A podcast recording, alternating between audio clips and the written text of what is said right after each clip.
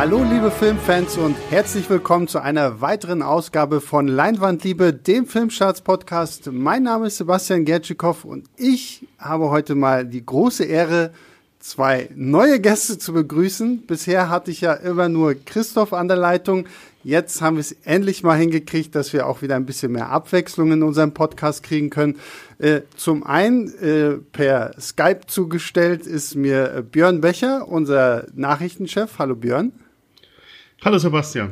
Und äh, neben mir, natürlich mit einem ordentlichen Sicherheitsabstand von anderthalb Metern, sitzt äh, Yves von Moviepilot. Hallo Yves. Freut mich sehr hier zu sein. Gestern du bei mir, heute ich bei dir. Genau. Schöne Welt. Genau. Und ähm, ja, aufgrund der aktuellen Lage können wir immer noch nicht ins Kino gehen und deswegen haben wir ja in den letzten Podcasts immer wieder so eine Ansage gemacht, Mensch Leute, schlagt uns doch mal irgendwie über leinwandliebe.filmstarts.de Filme vor, über die wir sprechen können. Und da haben wir tatsächlich vom vom guten Dennis, einem Leinwandliebe-Zuhörer, eine Mail bekommen, Mensch, könnte nicht mal über die Farbe aus dem All sprechen. Der neueste Nicolas Cage-Film nach einer Geschichte von H.P. Lovecraft. Und äh, da haben wir gedacht, ja Mensch, das machen wir mal. Der Film hatte ja, glaube ich, noch einen Kinostart irgendwie am 5. März, Anfang März. Also ich habe den Film tatsächlich noch im Kino gesehen. So, und ich glaub, das war, war mein letzter es war mein letzter Film, den ich im Kino gesehen habe, bevor die Kinos zugemacht haben. Wirklich noch Sonntagabends, Mitternachtsvorführung vor genau einem Monat. Ja, genau. Ich, ich glaube, bei mir war es eine Samstagsvorstellung, irgendwie im, im Rollberg-Kino hier in Berlin oder so, die auch sehr gut ausgefüllt war. Ja, und Yves hat ihn jetzt im Heimkino geguckt. Ne? Richtig, ich habe ihn gestern Abend das erste Mal gesehen. Sehr unvoreingenommen. Ich wusste nichts über den Film. Ich habe mir keinen Trailer angeguckt. Ich wusste nur, es ist ein Nicolas Cage-Film. Das reicht bei mir meistens schon, um es sich anzugucken. Und ja. Da, ja.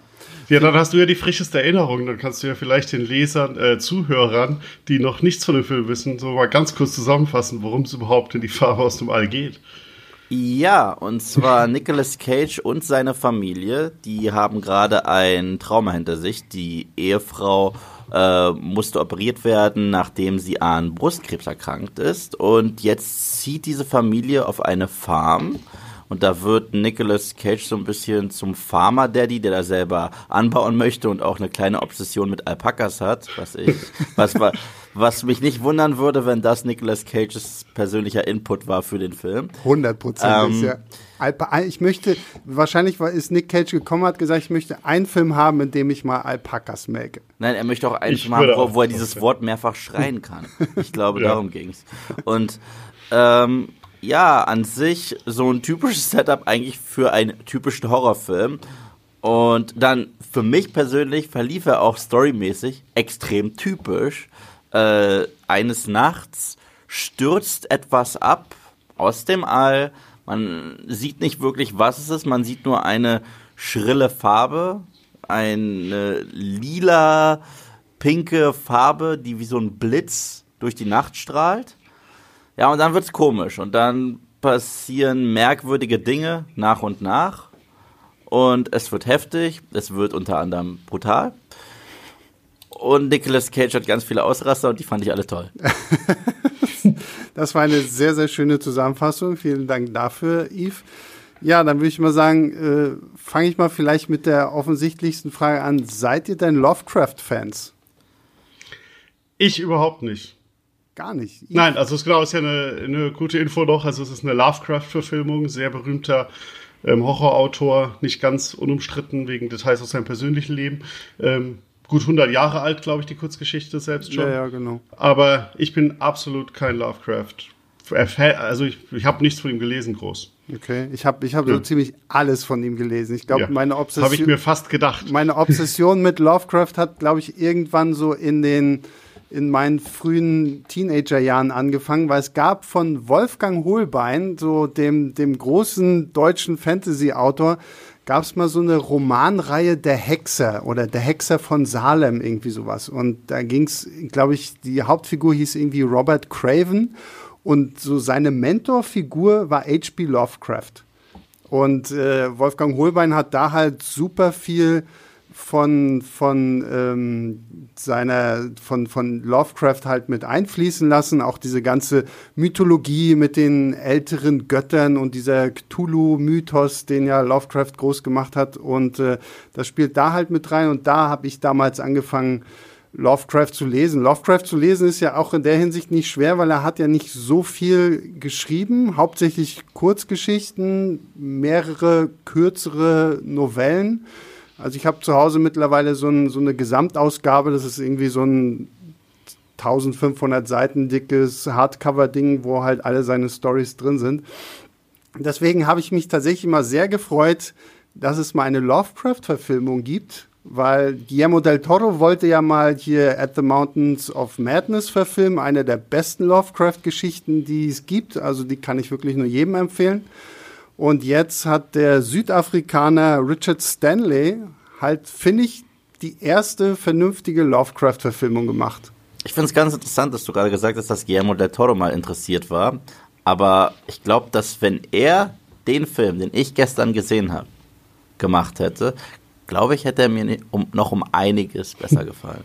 Ja, aber Guillermo del Toro wollte nicht. Ich, ich weiß, ich weiß, ich weiß, ich weiß, ja. Aber nichtsdestotrotz, nichtsdestotrotz, jetzt wo du es sagst, ja. wenn ich da so ein bisschen eins und eins zusammenzähle, äh, glaube ich, wäre das vielleicht noch eher ein Film für mich gewesen. Ja, das, das liegt daran, dass Guillermo del Toro äh, mehr Budget bekommen hätte, weil das ist, glaube ich, ja. so ein bisschen das ja. einzige größere Problem bei diesem Film, dass Richard Stanley kann man ja auch vielleicht noch mal ein bisschen ausholen, ist ja auch nicht irgendein Regisseur, ähm, hier relativ wenig Budget bekommen hat. Erstmal, Sebastian, dich dürfte vielleicht freuen, dass Richard Stanley insgesamt drei Lovecraft-Verfilmungen machen will. Das war jetzt der Auftakt quasi einer ähm, losen Trilogie. Er hat ähm, die anderen zwei Drehbücher wohl auch schon geschrieben und macht als nächstes dann das Grauen von Dunwich, für die Verfilmung. Ja, habe ich auch ähm, schon gelesen, bin ich auch sehr ja. happy drüber, also freue ich mich sehr drauf.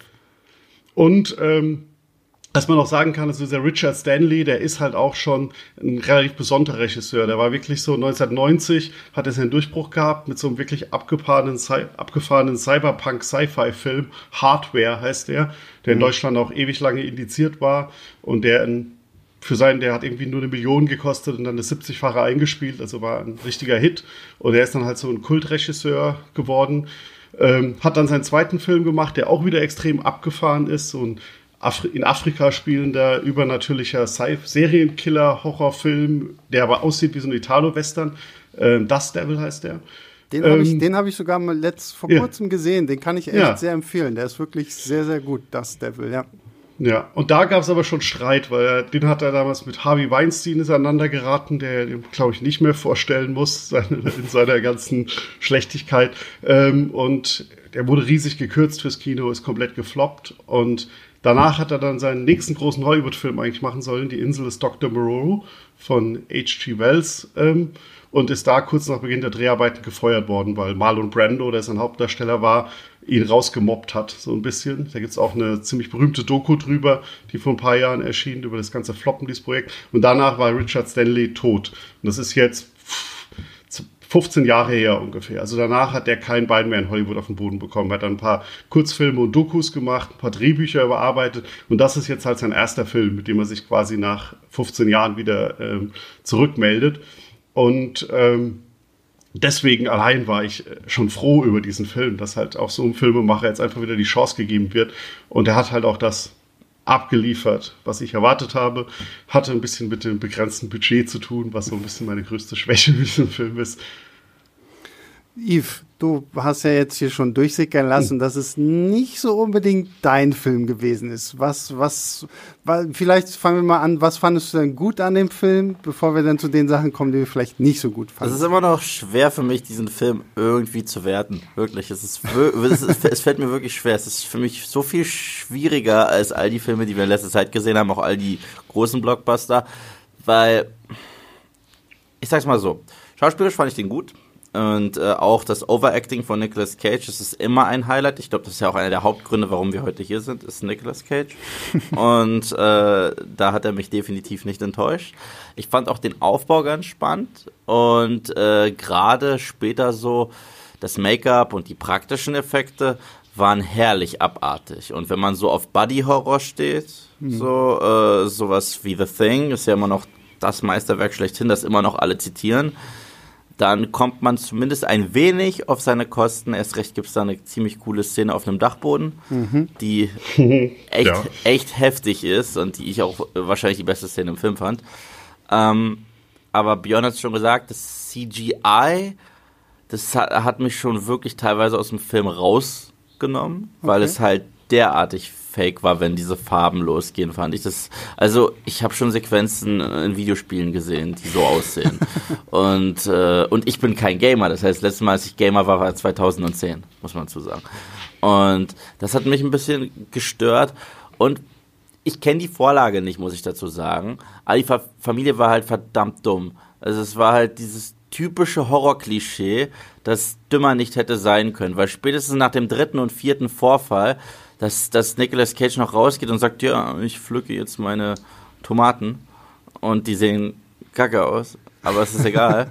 und irgendwas stimmt da nicht und keiner kommt auf die Idee zu sagen, okay, da war eine Qualle in der Dusche und da ist so eine Art drachenähnliche äh, Gottesanbieterin an einem Brunnen und keiner kommt auf die Idee zu sagen, ich glaube, wir sollten hier weggehen. Das, das, das, ich weiß auch nicht. Das hat mich aber dann wäre der Film halt viel zu schnell vorbei. Richtig, ja. Aber, und die, die Frage ist natürlich auch, äh, wie weit äh, sind die äh, zu dem Zeitpunkt natürlich auch schon ein bisschen verändert und ohne jetzt zu viel in Spoiler-Territory ja, ja. ähm, zu gehen zu wollen, erfährt man ja auch später, dass es gar nicht so einfach ist, von diesem Platz weg, von diesem Platz dann mehr wegzukommen irgendwann, wenn man dann mal wegkommen will. Richtig. Also deswegen, richtig.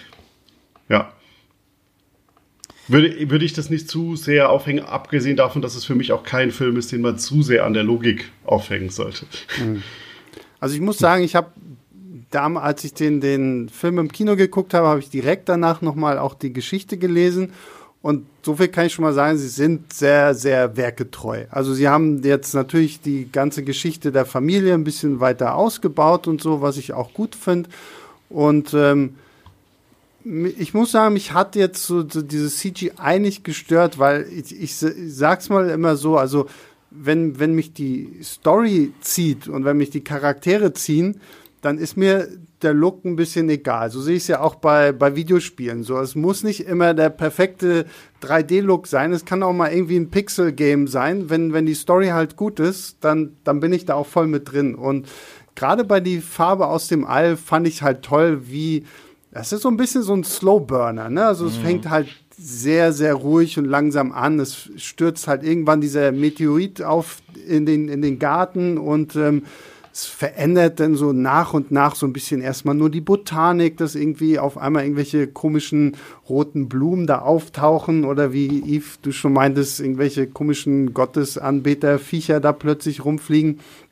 Und weil das halt auch irgendwie wohl ins Wasser geht und weil die Familie natürlich auch nur Wasser aus dem Brunnen trinkt und nicht wie normale Leute irgendwie Wasser in Flaschen kauft, äh, nehmen sie das ja irgendwie offensichtlich auch irgendwie nach und nach ein und das verändert sie.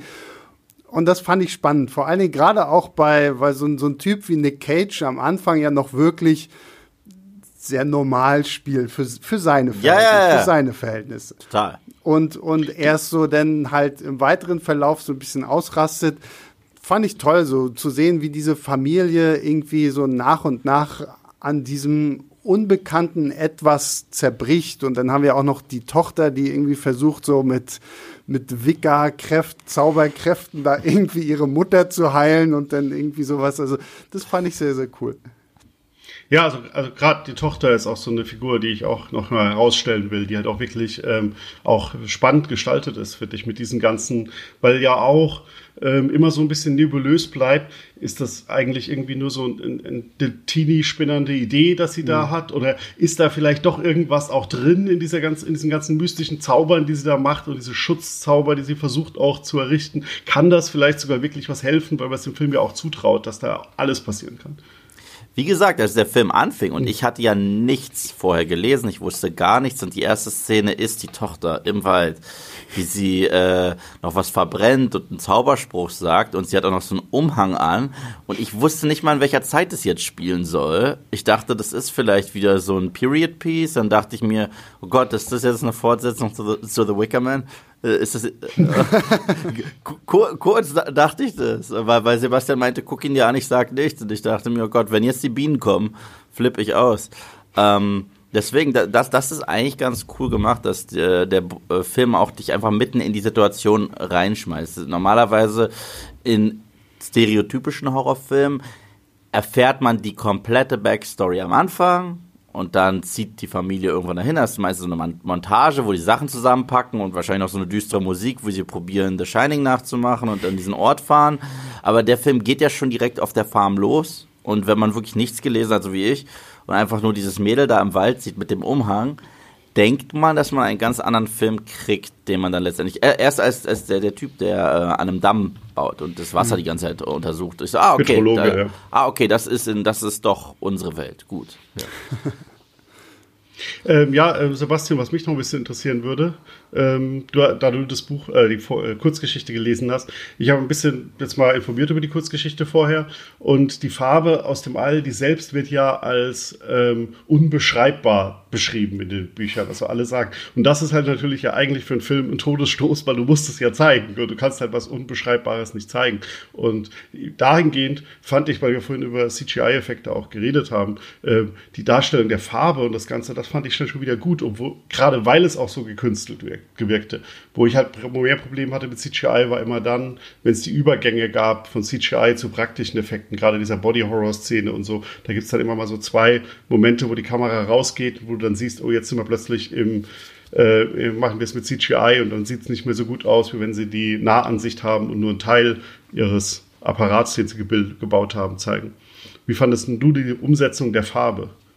Ich fand es auch super. Also klar, ich meine, in der Kurzgeschichte wird halt, wie du schon sagst, von diesem unbeschreiblichen, von dieser unbeschreiblichen Farbe geredet. Und im Buch ist es ja auch so, dass quasi alle, die von der Farbe irgendwie so ein bisschen infiziert werden, sage ich mal jetzt blöd, quasi so ihre Farbe auch irgendwie verlieren. Also Lovecraft beschreibt das irgendwie mehr, dass sie dann so, so arschfahl und grau werden und irgendwie halt auch mit der Zeit irgendwie so total zerfallen und so.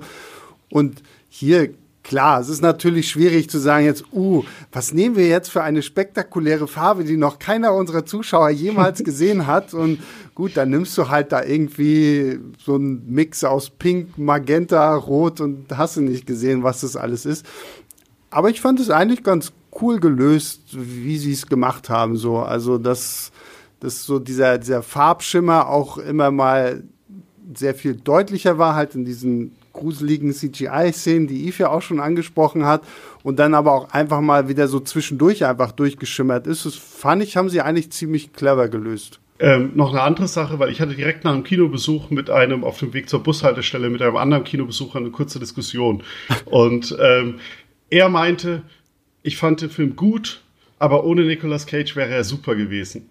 Und da musste ich halt extrem widersprechen, weil ich denke, nein, der hat sensationell funktioniert mit Nicolas Cage. Und er meinte halt, hat als Argument angeführt, ja, und das hat, habt ihr ja gerade auch ähm, schon gesagt, er beginnt ja relativ normal. Also Nicolas Cage spielt ja wirklich diesen Familienvater am Anfang doch sehr straight und auch ähm, geradeaus. Und dann gibt es ja irgendwann diesen Bruch und dann kriegen wir halt so ein bisschen Cage Mania und er wird halt mhm. immer exaltierter und wahnsinniger. Ähm, und seine Begründung war, ja, bei Cage wusste man halt einfach, dass dieser Bruch irgendwann kommen wird, weil Cage halt nicht straight normal mehr spielt.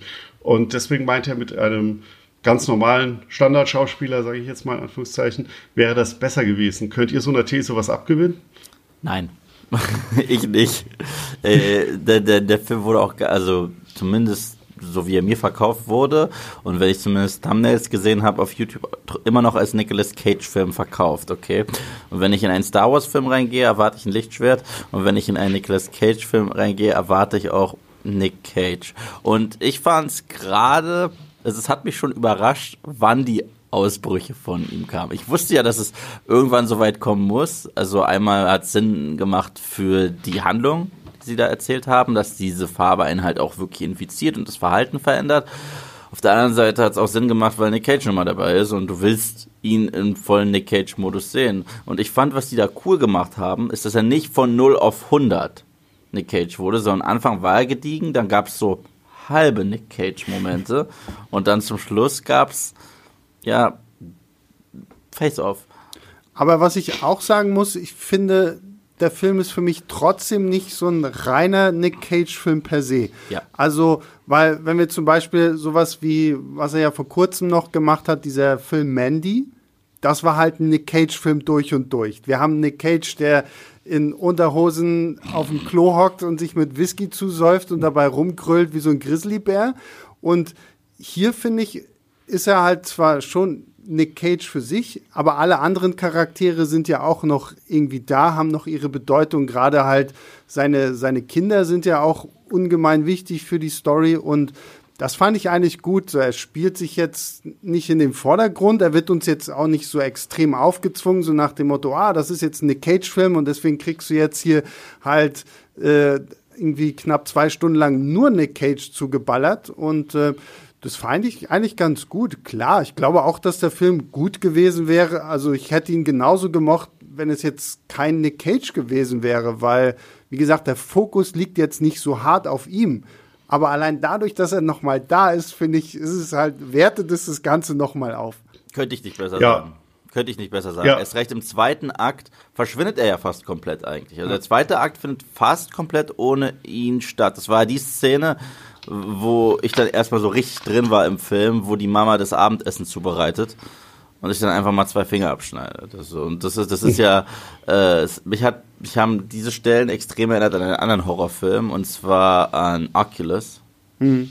Und äh, da war ich dann auch total drin, aber kurz äh, darauf verschwindet Nicolas Cage erstmal aus dem Film und wir verbringen Zeit mit den Kindern. Und ich finde diese Jugenddarsteller, erst recht äh, die Tochter, mhm. die fand ich super. Ja, ja, gerade die Tochter ähm, Madeline Arthur, die von To All the Boys I've Loved Before, von dem Netflix-Film kennt man die vielleicht. Ähm, ja, und ich fand auch, das wollte ich auch nochmal sagen, gerade auch das geschickt eigentlich, weil natürlich die ganze Marketingkampagne und wahrscheinlich hat er den Film natürlich auch so finanziert bekommen, dass er gesagt hat, ich habe hier Nicolas Cage ähm, und der ist dann natürlich irgendwie auch groß überall zu sehen. Aber dann beginnst du auch den ganzen Film erstmal weg von Nicolas Cage, indem du halt mit der Tochter einsteigst, dann mit diesem Wort, diesem ähm, Wasserprüfer, ähm, sage ich jetzt mal, und du dich als Nicolas Cage-Fan und Zuschauer dann mal fragt, wo ist denn jetzt Nicolas Cage? Wann kommt der dir hier? Und dann hast du ihn und dann ist er halt erstmal dieser ähm, ganz normale Familienvater mit sehr vielen Problemen, aber dann ist ja auch dieser Fokus auf den Problemen der Familie. Die Mutter, die jetzt seit einem halben Monat, äh, halben Jahr ähm, nicht mehr für Sex, also dass sie keinen Sex mehr hatten in der Beziehung, weil sie nicht mehr will, seit sie ihre Brust verloren hat. Ähm, und du diese ganzen Geschichten halt aufmachst, die dann auch ohne Nicolas Cage funktionieren. Das fand ich ganz gut. Wobei es halt natürlich dann auch in der zweiten Hälfte den Payoff gibt. Ähm, und der Regisseur wollte ja immer Nicolas Cage, hat auch ähm, wohl Nicolas Cage einfach als einzige Regie, Regieanweisung mitgegeben, Spiele so wahnsinnig wie vor 30 Jahren in Vampire's Kiss und alles andere, dann geht alles, dann klappt alles. Ähm, wie fandet ihr dann diese ganzen Horrorelemente des Films, die ganzen, Eve, du hast es zum Anfang schon gesagt, es gibt ja auch sehr viele gute praktische Effekte, die halt eben an Filme wie Carpenters The Thing oder auch Die Fliege so ein bisschen, ja. ne? also so dieses ganze Körperverformungs-Horror-Zeugs, ohne jetzt zu viel zu verraten. Wie fandet ihr denn so den, den Horroraspekt des Films? Sehr gut, überraschend gut. Also äh so sehr ich kein Fan war von den CGI-Effekten und so sehr mich das halt auch gegen Anfang noch gestört hat, dass da halt niemand darauf reagiert, dass da, dass sie offensichtlich wo hocken, wo was fürchterliches passieren wird. Umso cooler fand ich dann äh, diese ganzen Körperhorror-Aspekte. Also es gibt eine Szene, ich möchte jetzt nicht verraten, ich weiß nicht, wie viel, wie viel spoilern wir hier oder wie viel wir nicht spoilern, deswegen gehe ich jetzt mal auf Nummer sicher. Genau. Aber es gibt halt so ein paar Verformungen, Die, die, die man sieht, die echt gut in Szene gesetzt worden sind, wo echt gutes Make-up auch äh, ver verwendet wurde. Und ich finde, da hat man auch gut, gerade von einem Film, wo ja die meisten Horroreffekte eigentlich äh, untermalt sind von so einem lila Licht und solchen bunten Farben, gibt es dann auch Momente im Dunklen, wo man dann auch mal schön mit Schatten spielen kann. Und da fand ich, gab es zwei Momente, die echt heftig waren, die mich auch, die mich gekriegt haben, muss ich sagen. Björn, wie sieht's bei dir aus? Ja, Ja, ähm, und ich fand halt auch ähm, ganz gut, dass das halt, es war halt, das muss man vielleicht auch dazu sagen, wenn man Horror ähm, sagt, denken die Leute ja oft dran, es ist ja jetzt kein Gruselhorror. Es ist jetzt ja nicht, dass du dich die ganze Zeit erschreckst und Richtig. dass da irgendwie ähm, Jump Cuts und dass du ähm, ist ja alles nicht, sondern es ist ja wirklich ähm, mehr so die ganze Stimmung und dann hast du halt diese, diese Body-Horror-Elemente und ich fand, die das hat halt alles auch super ähm, zusammengepasst und auch wirklich richtig funktioniert. Ähm, und du hattest halt immer dieses Gefühl der Bedrohung von dem ersten Moment an, wenn diese, ähm, diese Sache aus dem All ähm, da runterkommt und du merkst halt, dass da ist, weil du halt immer dieses Unterschwellige hast. Und du wusstest aber auch nie, wie ist, wo kommt die Bedrohung jetzt genau da her? Also wenn man halt sich, wie ich, nicht mit der Kurzgeschichte vorher beschäftigt hat, steigen da jetzt irgendwann plötzlich Aliens aus dem Wald, mhm. drehen die Leute durch und bringen sich alle gegenseitig um und so. Du hast halt immer alle ähm, Optionen offen gehabt. Ja. Was ich ja sagen muss, es gibt äh, zum Ende gibt es ja so eine kurze Szene, wo wir einen Einblick von dem gewinnen, mhm. woher diese Farbe kommt. Das ist was, das hast du in der Kurzgeschichte nicht. Also in der Kurzgeschichte bleibt es halt einfach irgendein unbekanntes Etwas, was aus dem All gekommen ist. Wir können es nicht erklären. Gut, im, im großen Universum des H.P. Lovecraft weiß man natürlich, dass es da draußen irgendwie andere Götter und Wesen gibt und sowas alles. Da kann man sich das eher so zusammenreimen. Jetzt wäre meine Frage an euch beide. Fandet ihr das gut, dass es diese Szene gab, wo man quasi einmal kurz sieht, okay, das, war so die kleine Erklärbär-Szene für den Film. Okay, das ist diese Farbe, daher kommt sie und äh, deswegen ist sie jetzt hier. Ähm, also ich hätte sie jetzt nicht unbedingt gebraucht, aber ich fand sie ähm, nicht störend, weil sie war jetzt ja auch ähm, nicht sehr lange und ähm, sie hat sich ja gut in dem Moment eingefügt ähm, in den Film, weil es halt auch in dem Moment ja mit dem Wahnsinn der Figuren ein bisschen ähm, kombiniert war. Die, es war jetzt nicht eine, plötzlich eine Außenperspektive, dass wir gesagt haben, hier Zuschauer, ähm, wir zeigen euch jetzt einfach nochmal ähm, irgendwie was ist, sondern es hatte ja was mit den Figuren zu tun um jetzt ein bisschen vage zu bleiben, um nicht zu viel zu spoilern. Ja, das muss ich genauso unterschreiben. Also ich habe auch Probleme mit Expositionssequenzen, aber es war für mich keine. In diesem Film gibt es keine richtige mhm. Exposition. Ich meine, da passiert was, was immer noch, finde ich, äh, Raum lässt für Interpretation. Ich finde, so kann man es am besten mhm. im Raum stehen lassen. Und es hat, hat mir ganz gut gefallen. Überhaupt, es gab auch so, so viele Psychedelic-Aspekte in diesem Film. Ich meine, wir haben auf der einen Seite diesen Body-Horror und auf der anderen Seite haben wir wirklich solche trippy ähnlichen Effekte, die schon fast was mit Fieberträumen oder Drogenträumen zu tun haben. Und ich fand die auch äußerst wirksam. Und auch den Sound, hm. gerade bei diesen Szenen, dieses Beben, fand ich sehr stark. Ich muss auch sagen, ich war auch sehr happy. Also ich fand die Szene auch wirklich gut. Ich, Im Nachhinein habe ich so ein bisschen gedacht, okay, ist das vielleicht einfach auch so ein bisschen eingeführt mit dem Hintergedanken, okay, damit bauen wir schon mal auf. Es gibt da draußen halt noch sehr viel mehr. Und äh, lieber Kinogänger, Filmgucker, äh, wenn wir demnächst halt noch irgendwie zwei Filme dazu rausbringen, dann wisst ihr schon mal, okay, es gibt Viechzeug auch irgendwie außerhalb der Erde äh, macht euch darauf gefasst, dass dann noch viel Schlimmeres kommt oder so. Aber ja, das fand ich halt vollkommen okay, wie, wie Björn schon meinte. So, es mhm. ist halt, es ist halt keine ewig lange Szene, sondern sie fügt sich halt gut ins, in die Handlung gerade mit ein. Ja, man muss mal abwarten, wie die beiden anderen Filme dann verbunden sind, ob das vielleicht wirklich ein Universum wird oder ob einfach die mhm. Trilogie ist, dreimal Lovecraft.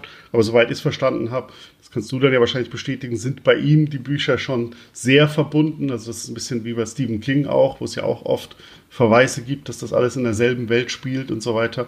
Und das gibt es bei Lovecraft ja scheinbar auch, dass da viel ja, genau. Dieses, ja. dieses Bindeglied ist mhm. halt dieser, dieser Mythos der alten Götter, die halt irgendwann mhm. aus dem All irgendwie auf die Erde gekommen sind. Und die Stories an sich haben halt nicht wirklich viel miteinander zu tun, außer dass halt einzelne Geschichten immer wieder diesen Cthulhu-Mythos weiter aufbauen und ausbauen. Und da gibt's halt äh, zig verschiedene Stories über ver verschollene Städte, die gefunden werden, wo dann irgendwie noch diese äh, tentakelartigen Diener, Sklaven dieser älteren Götter irgendwie rumwuseln.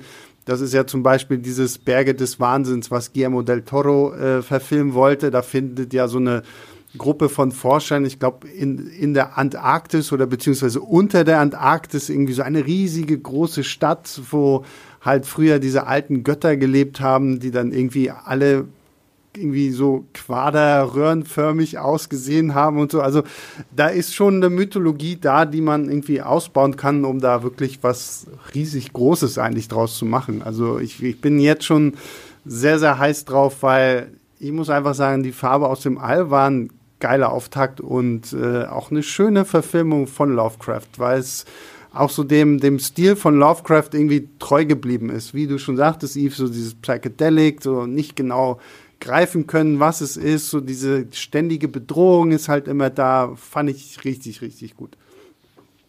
So, damit würde ich sagen, sind wir bei die Farbe aus dem All zu dem Punkt gekommen, wo jeder hier nochmal irgendwie seine Wertung loswerden lassen kann. Die Filmstadtswertung äh, ist eine Vier-Sterne-Wertung, uh. ähm, wo es quasi heißt äh, blutig, gruselig und herrlich skurril.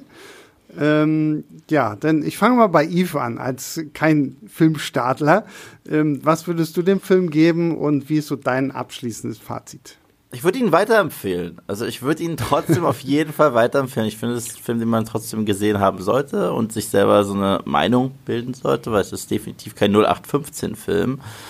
Ähm, wenn ich jetzt, ich bin jetzt zu Gast bei Filmstarts und wenn ich jetzt eine Sternewertung geben sollte, dann würde ich vielleicht eine drei von fünf geben. Okay. Also ich fand ihn, also positiv am Ende schon, aber so ein paar Probleme hatte ich durch und durch immer mal wieder. Hm. Ja. Aber empfehlenswert, empfehlenswert. Okay, Björn, was ist deine Wertung? Also ich schließe mich den vier Sternen der Filmstarts-Kritik ähm, an. Bin persönlich schon sehr gespannt, den ähm, demnächst ein zweites Mal jetzt zu schauen, ähm, wenn er jetzt ähm, auch auf DVD und Blu-ray erhältlich ist. Ähm, und bin auch ähm, sehr gespannt, wie dieser Film seinen weiteren Weg machen wird, weil ich kann mir sehr gut vorstellen, dass das wirklich auch so ein Kultklassiker in bestimmten Kreisen in ein paar Jahren wird. Genauso, aber dass ganz, ganz viele Leute sagen werden, was ist denn das für ein Scheiß und was habe ich denn da geschaut, da kann ich überhaupt nichts mit anfangen. Also sollte man auch dazu sagen, es ist halt wirklich nochmal, es ist kein klassischer Horrorfilm, das ist kein ähm, 08, kein 0815-Kino. Ja, aber, aber, aber ich finde gerade in den letzten Jahren haben es ja die, die Slowburn-Horrorfilme geschafft, wieder so eine tolle Rückkehr zu haben. Absolut, Und das beste ja. Beispiel war für mich persönlich Hereditary. Der also, übrigens ähm, hier auch, äh, das haben wir nämlich gar nicht erwähnt, die Musik bei diesem Film ist auch ähm, super und das ist ja auch derselbe Komponist wie Hereditary. Oh, ja, siehst du, ja. wieder, noch wieder was dazugelernt. Ja. Also ich würde mich auch den vier Sternen anschließen. Ich würde als großer Lovecraft-Fan sogar noch den Schritt weitergehen und auch viereinhalb geben, weil ich wirklich schon lange, lange, lange darauf gewartet habe, dass man Lovecraft mal gut verfilmt. Und ich weiß, es gibt ja von Die Farbe aus dem All, gibt es ja, glaube ich, so vier oder fünf äh, andere Verfilmungen. Es gibt sogar eine deutsche Verfilmung, wenn mich nicht alles täuscht, die einfach nur Die Farbe heißt. Die muss ich mir vielleicht irgendwann auch mal anschauen, aber gerade bei Lovecraft habe ich mir immer gedacht, Mensch, jetzt, wo wir anfangen, so diese ganzen Marvel-Kino-Universen irgendwie aufzubauen, da musst du es doch mal irgendjemand schaffen, mal so ein Cthulhu-Universum aufzubauen mit diesen ganzen verrückten Göttern und Viechern aus diesem Lovecraft-Universum und das irgendwie gut in unsere Zeit zu übertragen.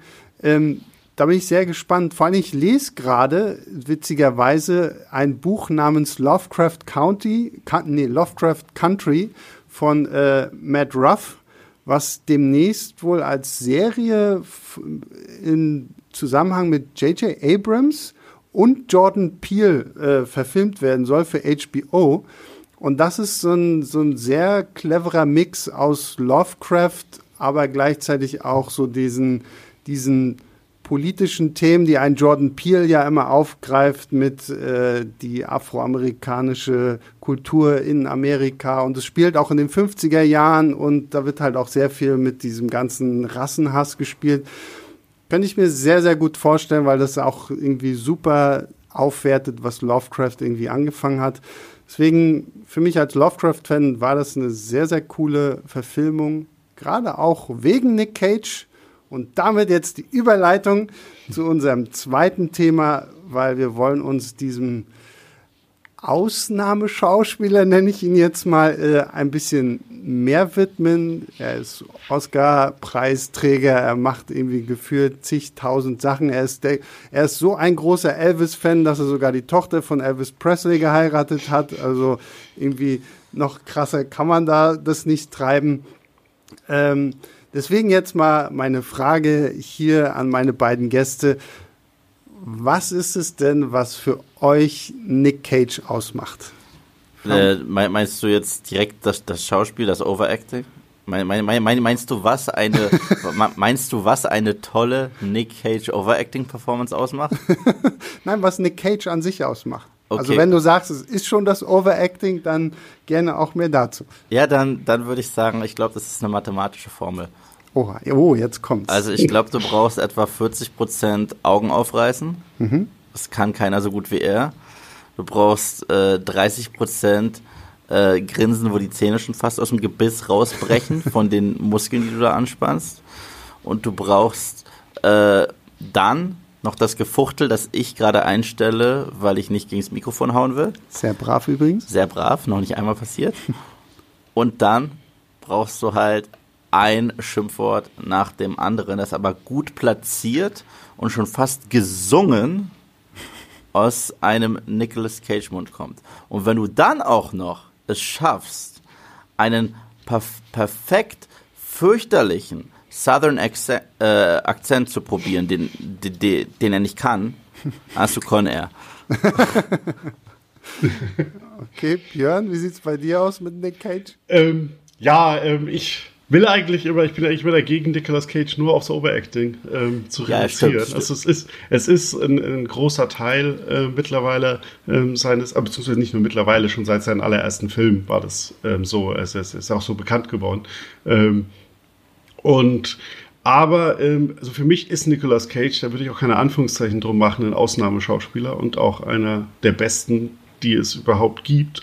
Ähm, und er hat halt dieses, diese Möglichkeit, also Nicolas Cage kann einen Psychopathen spielen und der konnte aber auch ähm, früher auch so einen romantischen Liebhaber spielen. Und der kann halt vor allem, das ist ganz selten, er kann beides im selben Moment tun. Also ja, ja. du hast bei Nicolas Cage immer das Gefühl, dass es halt auch kippen kann und voll. Und er macht es auch. Und was man auch ähm, Nicolas Cage anrechnen muss, der dreht ja momentan so fünf Filme im Jahr. Und auch natürlich ähm, ist da Geld sicher ein sehr entscheidender Faktor. Ähm, ohne jetzt in seine Privatleben zu weit abschweifen zu können, er hatte halt so ein paar finanzielle Probleme, als die Immobilienblase geplatzt ist und er sehr viele ähm, Häuser und Schlösser und so weiter besessen hat. ähm, und ähm, aber Nicolas Cage ist kein Schauspieler, der sich nur den ähm, Paycheck abholt. Also ist kein wie Bruce Willis oder so. So Nicolas Cage, du hast halt bei jeder Rolle das Gefühl, er, er lebt und liebt diese Rolle und geht da einfach auf und bringt halt alles, was er hat, zum Filmprojekt. Und manchmal könnte man denken, er bräuchte vielleicht auch mal einen Regisseur, der mir ein bisschen mal Widerworte gibt und ein bisschen vielleicht auch zügelt im einzelnen Moment, weil es halt diese Momente gibt, wo er dann zu sehr overacted. Aber es passt halt natürlich sehr, sehr oft ähm, super zu seinen Figuren. Und ähm, Ethan Hawke hat mal ähm, gesagt, dass Nicolas Cage ähm, neben ihn, neben Marlon Brando, ähm, für ihn der größte Schauspieler aller Zeiten ist, weil er auch der erste sei seit Marlon Brando, der der Schauspielerei eine komplett neue Facette dazu gewonnen hat gefügt hat, die vorher noch keiner gemacht hat und die halt keiner kannte. Und das wäre halt, dass man es halt schafft, dass Nicolas Cage halt nicht nur nicht so natürlich reduziert spielt, wie es halt viele wollen, weil viele versuchen immer ähm, alles zu reduzieren, das soll alles ganz realistisch merken. Und Nicolas Cage hat halt immer so einen Hang zur Exaltiertheit, zur Präsentation. Also bei ihm ist es halt auch die, die ähm, das Schauspieler ist immer wie auf einer Bühne ähm, und er ist halt, es ist eine Nicolas Cage Show dann und ähm, das stimmt und dafür liebe ich ihn aber auch. Ja, das wollte ich gerade sagen. So, hm. Er spielt immer so, als würde er Theater spielen. Ja. So, ne? Also so wirklich ja. so, er ist, er ist laut, er ist expressiv und so, wenn ein Nick Cage vor die Kamera tritt, dann weißt du auch, dass ein Nick Cage da ist. Aber genau wie du auch meintest schon, Björn, es ist schon faszinierend, ähm, was er für unterschiedliche Rollen auch einfach sich annimmt. Also da ist ja wirklich irgendwie gefühlt alles dabei, was man sich nur irgendwie in so einer Schauspielkarriere vorstellen kann. Klar, im Moment macht er halt irgendwie sehr, sehr viel so Direct-to-DVD-Sachen, die halt nicht erst noch irgendwie groß ins Kino kommen, aber selbst da sind ja dann doch immer wieder so absolute Perlen dabei. Ich weiß zum Beispiel, wir hatten ganz früh auf Filmstadt, gab es mal diese Rubrik, dieses Videoformat, die Heimkino-Ecke. Da haben Yves und ich immer jede Woche irgendwie so diese VOD-Titel irgendwie durchgeforstet und dann war auch mal ein Nick Cage-Film mit dabei namens Joe.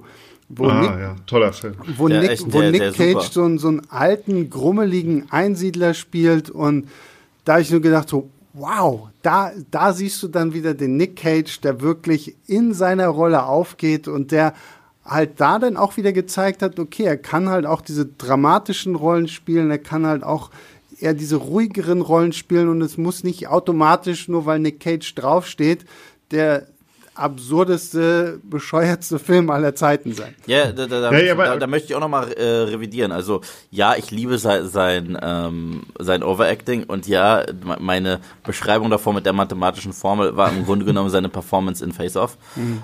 Die übrigens großartig ist und äh, ja. da lasse ich auch nichts drauf kommen, okay.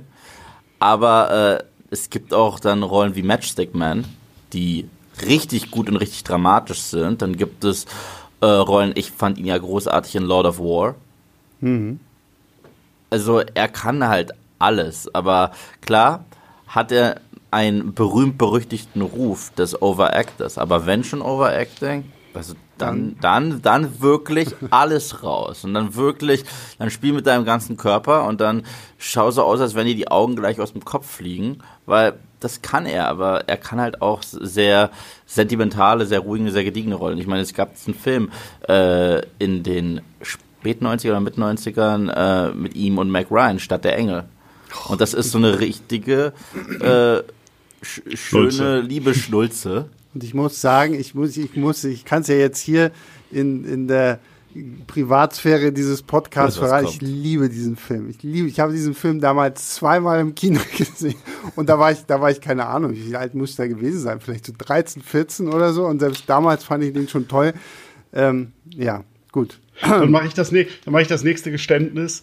Ähm, ich habe Stadt der Engel nicht gesehen, weil ich, äh, oh. es ist ja ein Remake, es ist ja ein Remake von Der Himmel über Berlin. Genau. Ähm, und ähm, ich habe mir den aufgehoben, weil ich halt mir einfach nicht vorstellen kann, bis als, le als letzten Nicolas Cage-Film. Also Nicolas Cage steht ja jetzt kurz davor, ähm, seinen 100. Film zu machen. Also er steht irgendwie bei paar 90 und in dem Tempo, das er momentan macht, ist, ist es spätestens 2021 soweit. Ähm, und ich habe mir vorgenommen, wenn ich alle Nicolas Cage-Filme, die da sind, geschaut habe, dann schaue ich Stadt der Engel. Äh, und darauf. Also du darfst jetzt, darfst halt, jetzt keinen Film wie Der Himmel über Berlin erwarten, ne? Also das ja, ist, äh, natürlich nicht. Das, mir, ist das, mir ist das sehr klar, in welche Richtung das geht. Aber es sind noch 20 andere Cage-Filme ungefähr, die ausstehen bei mir. Ähm, ich bin jetzt knapp bei der 70, glaube ich, die ich geschaut habe. Also wow. kommt, äh, muss es noch ein bisschen warten, bis ähm, Dings kommt. Bis, äh, okay, da bin ich ja wirklich froh, Björn, dass es jetzt geklappt hat, dass du heute auch in diesem Podcast dabei sein kannst, weil ich habe mal so geguckt, also ich weiß nicht, Nick Cage, wie du schon sagst, hat ja schon an die 100 Filme gemacht. Ich habe zwar, glaube ich, viele so die, die bekannten Filme davon gesehen, aber glaube ich längst nicht so alle. Deswegen finde ich es sehr gut, dass wir jetzt so ein bisschen in unsere Kategorien übergehen. Bester Film, schlechtester Film, absurdester Film, Geheimtipp. Ähm, fangen wir mal an. Ich, ich fange mal, Björn, ich hätte mir dich für den Schluss auf und äh, okay. fang, fang mal mit, mit Yves an. Yves, was ist denn so der beste Nick Cage-Film? So der Nick Cageigste Nick Cage-Film, den man guckt. Das sind zwei unterschiedliche Fragen, okay? Das sind exakt, zwei ganz, exakt, ganz exakt. Na, okay, gut, dann, dann, dann der beste Film. Der beste Film. Ah, der beste, das ist so schwer. Also ich, ich liebe Lord of War ich, ich liebe auch Matchstick Man und es sind halt auch zwei Performances. Also bei Matchstick Man ist es auch wieder in einer gewissen Form Overacting, aber das ist dramatisches Overacting, weil er Zwangsneurosen hat und da lachst du nicht wirklich äh, drüber und du lachst auch nicht mit ihm, weil er spielt das, das halt so gut und du leidest halt wirklich mit dem Typen, der alle zwei Sekunden nochmal über den Tisch wischen äh, muss oder dreimal die Tür zumacht, mhm. bevor er rausgeht. Ähm, das fand ich einen fantastischen Film. Aber wenn wir über den Nick Cage Nein, nein, nein, wir bleiben erstmal beim besten Film. Also du sagst Ah, es, es, es muss für mich entweder Lord of War oder Matchstick Man sein. Ich werde jetzt die beiden da einfach einloggen okay, und cheaten. Gut, okay, gut, er cheatet mal wieder, aber Gäste hm. dürfen auch cheaten. Ähm, ich glaube, für mich so der, der, der krasseste Film, den ich mit ihm gesehen habe, dürfte wahrscheinlich, ist vielleicht auch so eine Cheat-Antwort, aber ist Leaving Las Vegas. Ähm, mhm. Das ist ja auch der Film, für den er den Oscar bekommen hat, meine ich, das erste Mal ja. irgendwie. Ähm, wo er ja diesen alkoholkranken Spieler da in Las Vegas spielt. ähm, das fand ich krass, weil das war halt wirklich so ein, und es ist halt mittlerweile auch echt schon lange, lange her, dass ich diesen Film gesehen habe, aber irgendwie hat sich der trotzdem so eingebrannt, weil es irgendwie, klar, wenn wir jetzt wieder über das Overacting sprechen und so, aber es ist schon irgendwie eine, eine passende Rolle für so einen Typen wie Nick Cage, der da halt wirklich in diesem, in diesem Alkoholsuff halt mhm. irgendwie halt wirklich aufgeht und kaputt geht und dann auch die, die ganze Performance zusammen mit, äh, ich glaube, es ist Elizabeth Shue. Sehe ich das richtig? Mhm. Ja, genau. Mhm. Ähm, fand ich halt auch toll, wie sie halt die ganze Zeit verzweifelt da irgendwie versucht, ihn da aufzubauen und an seiner Seite zu sein. Also, das ist, glaube ich, für mich so der, der, der beste Nick Cage-Film. So, jetzt Björn, jetzt bin ich gespannt, was bei Björn ähm, Ja, wenn du mit dem Film ähm, kommst, für den er den Oscar gewonnen hat, dann gehe ich mit dem Film weiter, für den er nochmal nominiert wurde danach, und zwar ähm, Adaptation.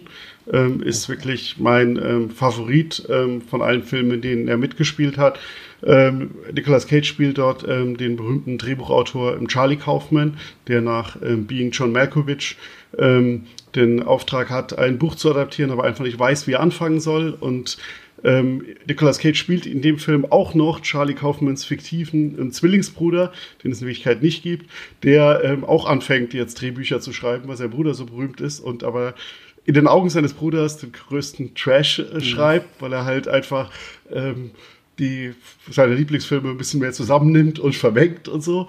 Und das ist eine ähm, wunderbare, auch sehr ähm, tragische Geschichte und ist aber auch einer der Fälle, wo Nicolas Cage, obwohl er diese Doppelrolle hat und diese zwei sehr unterschiedlichen Zwillingsbrüder ähm, spielt, trotzdem gerade nicht ähm, über die Grenzen overacted, weil auch da, glaube ich, sehr stark ähm, der Regisseur ähm, Spike Jonze ihn eingefangen hat. Also da gibt's auch ähm, auf den Extras ähm, auch so ein paar Aussagen dazu, wo halt wirklich an den ersten Tagen er Cage immer wieder gesagt hat, ja, 5% runter, 5% runter, ähm, das reicht auch noch für die Figuren. Und ähm, das zeigt halt auch, dass halt so ein großartiger Schauspieler wie Nicolas Cage ist. Und das trifft ja auch für alle anderen Größen zu. Also ich habe Marlon Brando ja vorhin schon genannt, der ja auch ähm, zwar immer großartig ist, aber nicht immer großartig im Dienst des Films und wie wichtig halt ein Regisseur auch einfach ist, der den Schauspieler einfängt. Sonst hast du halt noch viele Filme, in denen Nicolas Cage großartig ist aber halt nicht unbedingt im Film nutzt.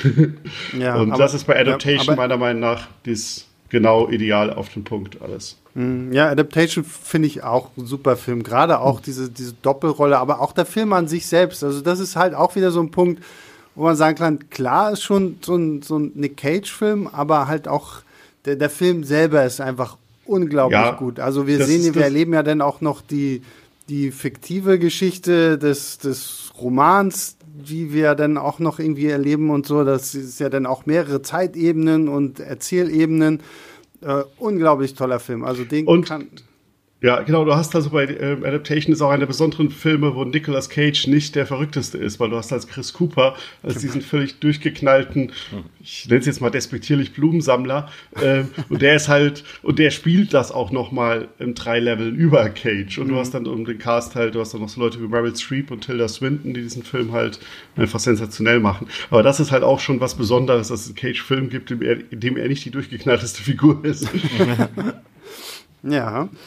Gut, damit haben wir die besten Filme durch. Machen wir mal schlimmster Nick Cage-Film.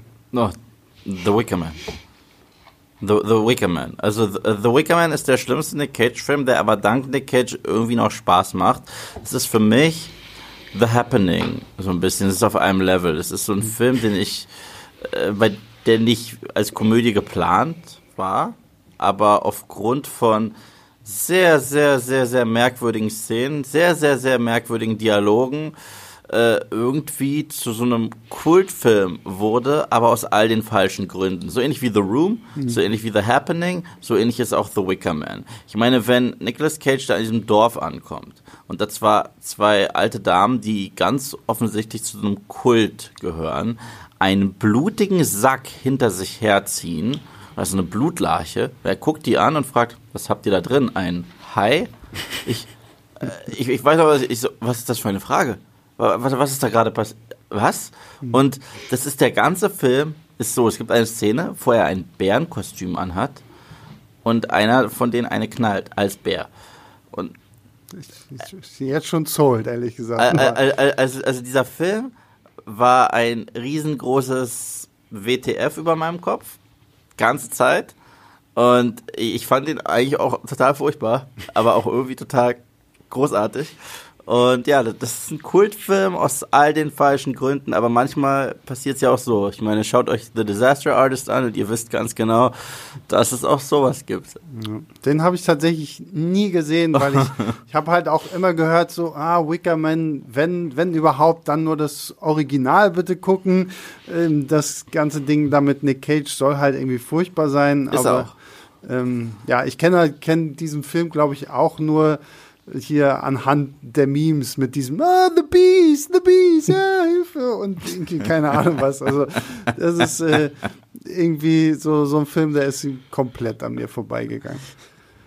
Björn, was ist denn dein schlimmster Nick Cage-Film? Ähm, ja, also ich würde jetzt einen Film nehmen, der wirklich schlimm ist. Also beziehungsweise ich müsste eigentlich hier Windtalkers nehmen äh, von John Woo weil ich den ganz, ganz fürchterlich damals fand, dass ich ihn im Kino geschaut habe. Einfach super blatt und super langweilig.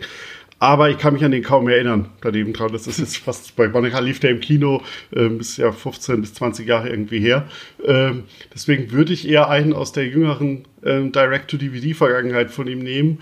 Und zwar ähm, Tödliches Verlangen heißt der. Ähm, Nicht gesehen. Nicolas Cage äh, ja, spielt ein ähm, ein Mann, der halt ähm, mit seiner Frau ähm, Kinder wünscht und ähm, sie können aber keine bekommen, also es klappt halt einfach nicht. Ähm, sie ähm, adoptieren deswegen ein Kind und es drängt sich noch so eine weitere Frau in ihr Leben, die sie halt auch ein Kind dabei hat und die am Anfang so auf beste Freundin ist, aber lang, man merkt dann nach und nach ein bisschen, dass sie so eine Psychopathin ist und sie soll dann ausgerechnet noch eine Leihmutter für sie werden. Ähm, und Nicolas Cage hat in diesem Film, also der Film sieht A von der Optik und allem aus wie so wirklich billiges ähm, amerikanisches ähm, Spartensender Mist. Also dass der überhaupt, also der keine Ahnung, mit was für ein Budget da gedreht wurde. Und Nicolas Cage ist in diesem Film wirklich komplett verschenkt. Also das ist, mhm. und das ist auch einer von zwei Filmen, die ich bisher kenne, bei denen ich wirklich den Eindruck habe, ihm war es scheißegal. Er hat sich da ähm, nicht, er hat da mitgemacht, weil er ähm, eine Sexszene mit der jungen äh, Schauspielerin hat oder so und das Geld gab. Also ähm, keine Ahnung. Also das ist wirklich der Film, wo ich und deswegen ist das halt, also wenn es andere Cage-Komplettisten draußen gibt, die wie ich das Ziel haben, irgendwann alle Rollen, alle Filme gesehen zu haben, den könnt ihr im Zweifelsfall euch auch schenken. Aber trotzdem, Björn, darf ich noch mal fragen, deine Meinung nee. zu The Wicker Man? Hast du ihn gesehen? Ähm, den Wicker Man habe ich auch noch nicht gesehen. ja. Der ist auch noch bei den paar 20, die ich noch nicht kenne. Oh Gott, oh Gott, oh Gott, Björn, also das ja. musst du nachholen und dann musst du mir ja, der, privat der sagen, steht. was du davon hältst, weil da bin ich wahnsinnig gespannt. Es ist ein Film, ich, ich, ich empfehle ihn trotzdem weiter. Also hm. er ist nicht gut. Ich nochmal an alle Zuhörer, er ist nicht gut. aber man kann auch Filme empfehlen, die nicht gut sind. Das ist einer davon.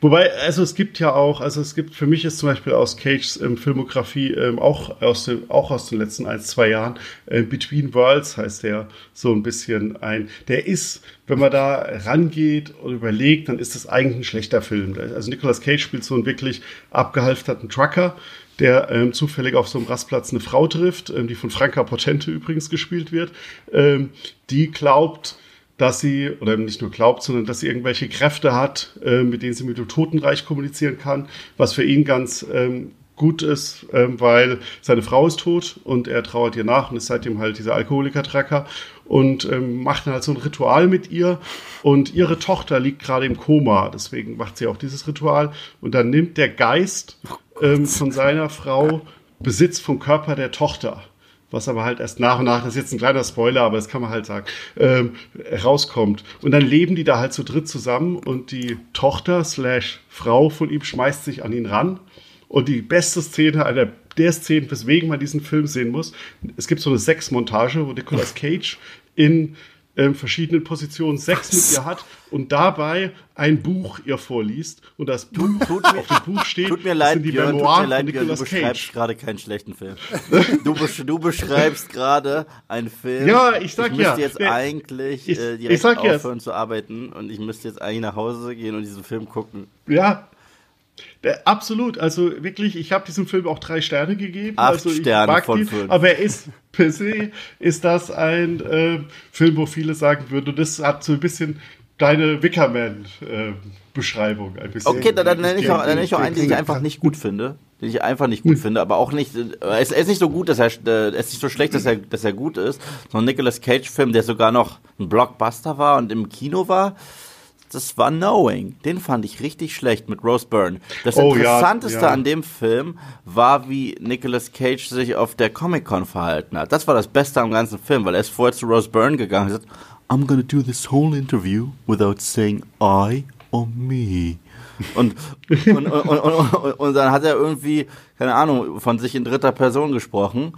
Und das war das Beste am Film. Aber der Film an sich, ich fand den nicht gut. Jetzt muss ich ja reingrätschen, weil den Film hm. mag ich sehr, sehr gerne. Wow. Tatsächlich, ich bin, ich gehöre zu diesen wenigen Leuten, die den Knowing tatsächlich ganz gut. Ich sehe auch einen Film von hier Alex Proyas, hier gedreht, der Regisseur von The Crow yeah. und äh, Dark City und ich weiß nicht, ich habe damals, ich weiß noch ganz genau, ich habe Knowing so in so, so eine Art Doppelpakt mit äh, Next geguckt. Next ist der Hammer. Und, den wollte ich jetzt gerade noch erwähnen, der passt da so und, ein bisschen Next rein. ist super. Ist, und Next, und, siehst, und das ist Next. Next, Next, da, da sieht der, kann er ja irgendwie in die Zukunft sehen. Aber nur, solche, aber nur für nur, 27 Sekunden.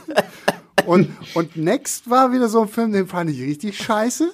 Oh, großartig. Ähm, aber Knowing fand ich gut. Aber Next wäre jetzt noch nicht mein schlechtester Nick Cage-Film, weil, und es tut mir so ein bisschen schwer, das äh, zu sagen, aber welchen ich ganz, ganz schlimm finde, ist Ghost Rider. Also diese, ja, diese, ja. diese, dieser Nick Cage-Versuch, ähm, halt jetzt irgendwie so ein Marvel-Comic-Charakter zu sein und er spielt dann halt diesen Ghost Rider, der mit seinem Feuerfahrrad dadurch, äh, Feuerfahrrad, Feuerfahrrad, das wäre wenigstens schon wieder lustig gewesen. Nein, mit seinem Feuermotorrad und als, ach, also furchtbarer Film. Ganz, also den fand ich wirklich, den habe ich damals im Kino gesehen und war dermaßen enttäuscht von dieser komischen, wirren Comic-Version.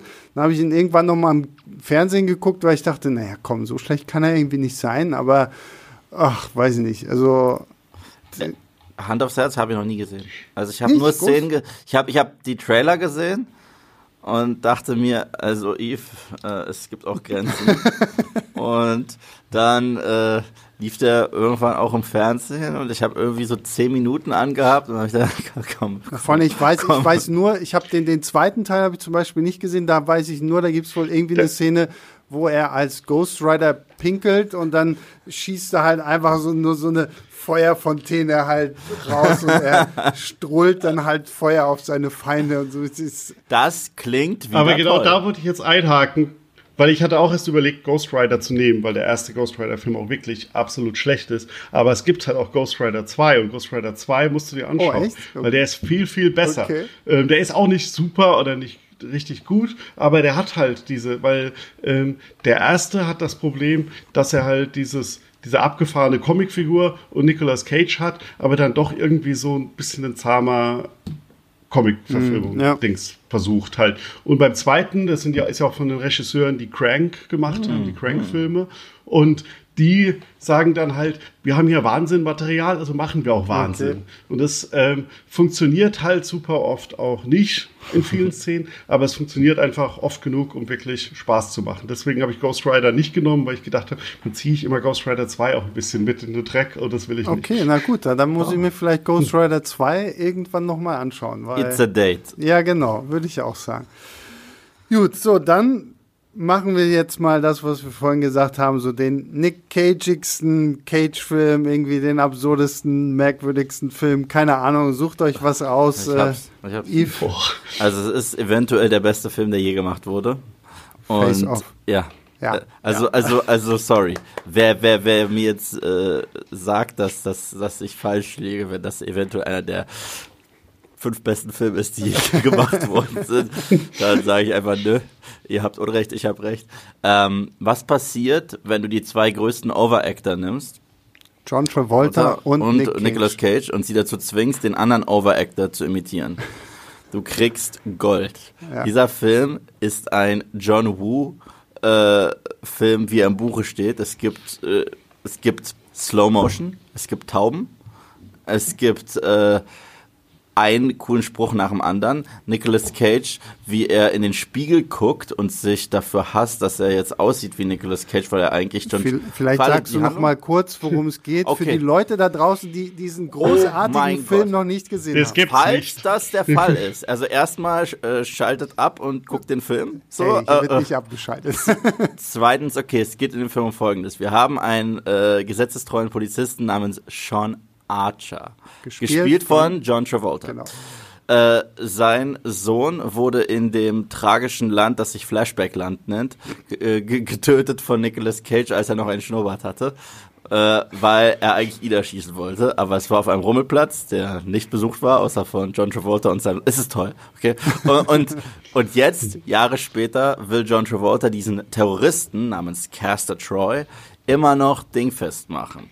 Und Ihm gelingt es, ihn auszunocken, aber er wird noch künstlich am Leben gehalten, weil sein Bruder, ja, der Bruder von Caster Troy, der hat Informationen bezüglich einer Biowaffe, die irgendwo versteckt ist. Und deswegen überlegt sich, überlegt sich eine Special Unit eine, äh, eine ganz tolle Strategie. Und zwar nimmt man das Gesicht von Nicolas Cage, packt es auf äh, John Travoltas Gesicht, also ersetzt es. Ersetzt sogar den Haaransatz und die Stimme. Aus irgendeinem Grund auch die Größe, wie das möglich ist, verstehe ich bis heute nicht. Also es ist einfach so. Und man schleust ihn ein in dem Super Alcatraz Gefängnis. Alcatraz übrigens, oh, wir haben The Rock nicht erwähnt, aber okay. Okay, gut. Äh, kennst du den Rocket Man? Das ist der Rocket Man. ähm, und er muss dann dort rein und äh, Informationen aus seinem Bruder rauskriegen. Das Schlimme ist allerdings, dass der echte Nick Cage aus seinem Koma erwacht und nun diese Chirurgen dazu zwingt, ihn zu John Travolta zu machen. Das heißt, er bondet mit John Travoltas Frau und sogar mit der Tochter und so weiter, während Nick, äh, während, äh, während, schon zu während ne? Sean Archer in die Welt der Kriminellen eintaucht und dort gefeiert wird als Caster Troy. Und wenn die beiden aufeinandertreffen, ist das das beste, Nein. monumentalste Aufeinandertreffen. Vergiss Darth Vader und Luke Skywalker. Ver vergiss uh, The Dark Knight und Joker.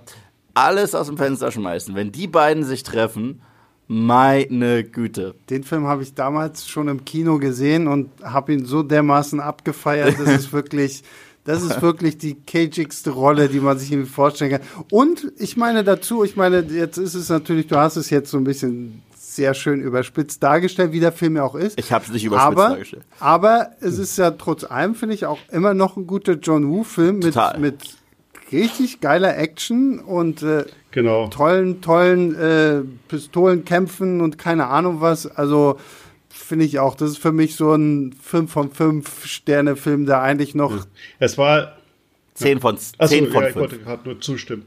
Ich wollte gerade zustimmen, dass das halt natürlich ähm, einfach noch, das geht immer ein bisschen unter, ein ziemlich großartiger Actionfilm ist. Und das war ja auch so ein bisschen in der ähm, ähm, Nicolas Cage Action-Kino hält Zeit. Also es war ja Con Air, The Rock, Face Off, das war ja alles relativ ähm, gebündelt beieinander. Und ich habe auch ein bisschen das Gefühl, dass viele Leute Nicolas Cage damit immer noch verbinden und dann heute sagen, warum macht er, ist er nicht mehr so, ja. wie er damals war. Aber das war halt auch nur eine Phase von ihm. Das hat ihn dann halt nach einer Zeit scheinbar auch gelangweilt und hat dann wieder was anderes gemacht. Und so ist es halt immer bei Nicolas Cage.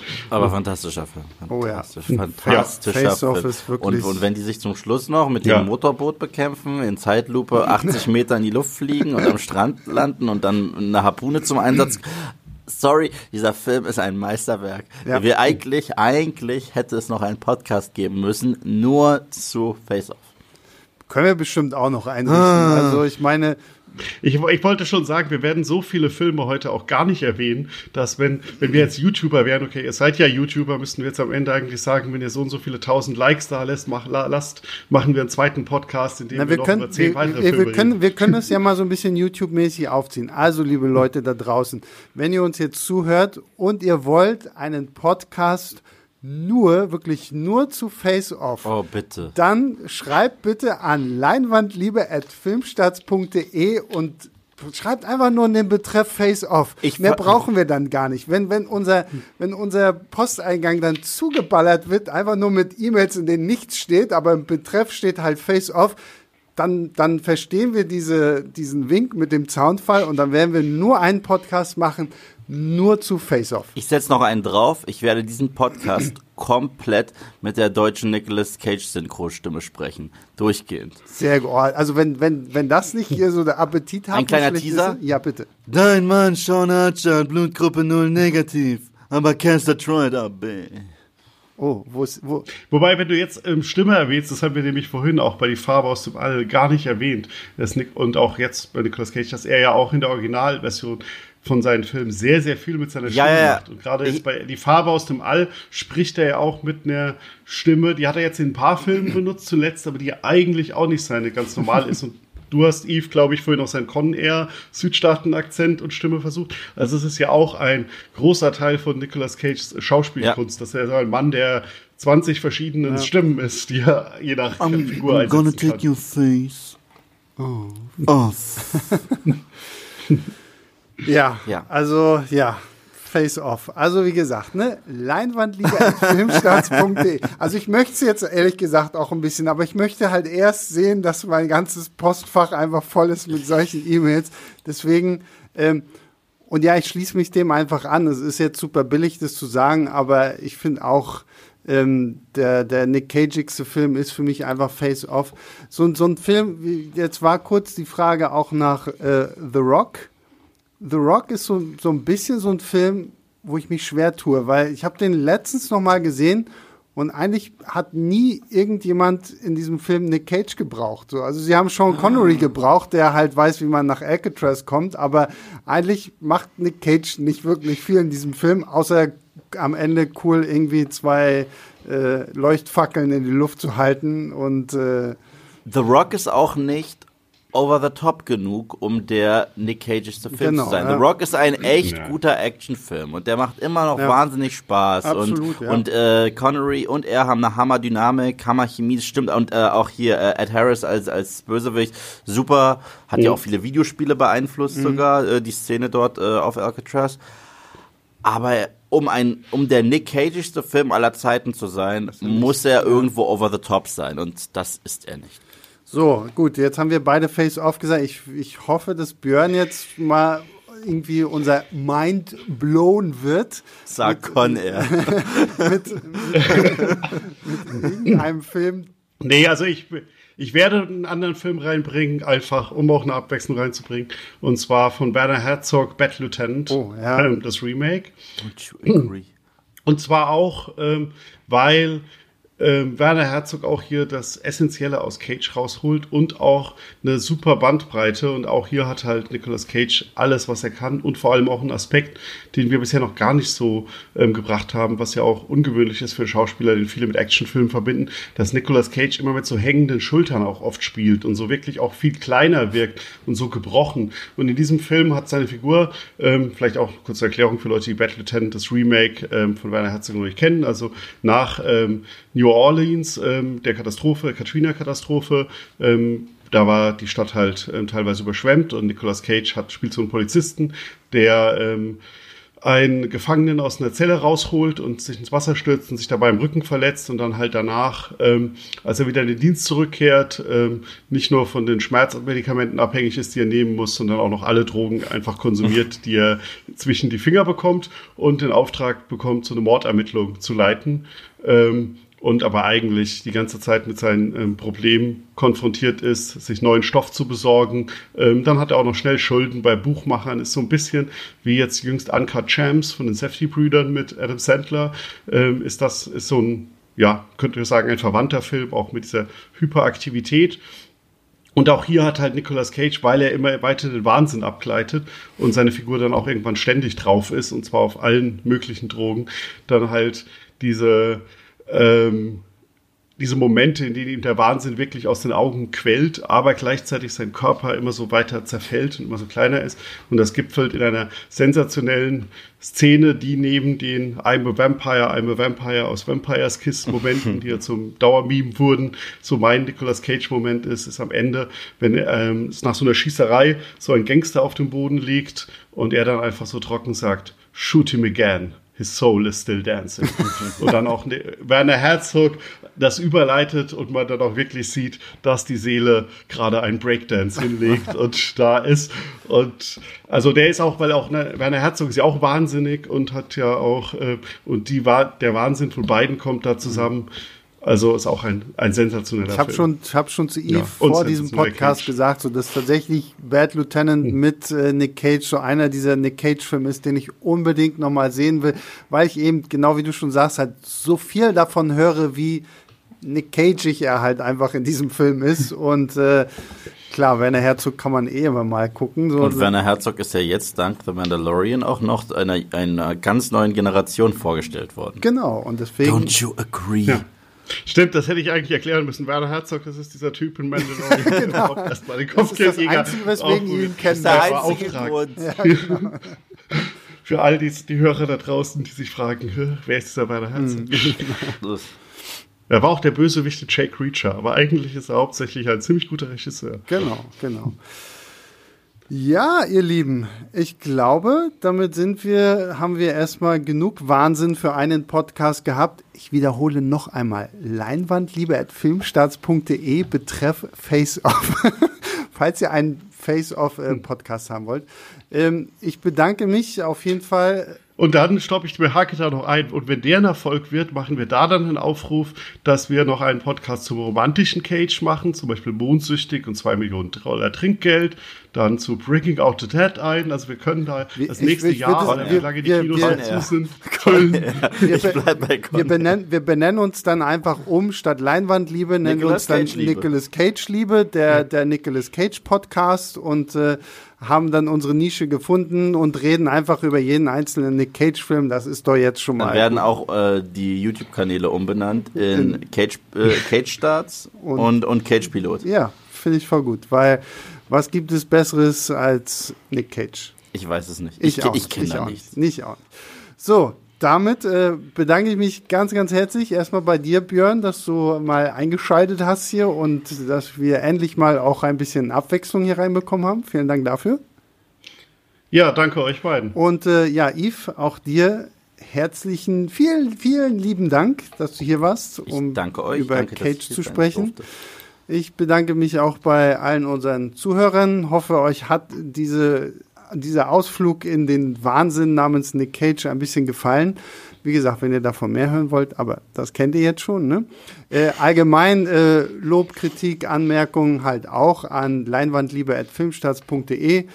Und äh, ja, mir bleibt nichts weiter zu sagen, außer dass ich hoffe, es geht euch gut. Bleibt gesund, haltet euch an die Regeln. Und äh, ja, immer fleißig Filme gucken. Jetzt ist die beste Zeit dafür. Bis nächste Woche. Alles Gute. Ciao, ciao.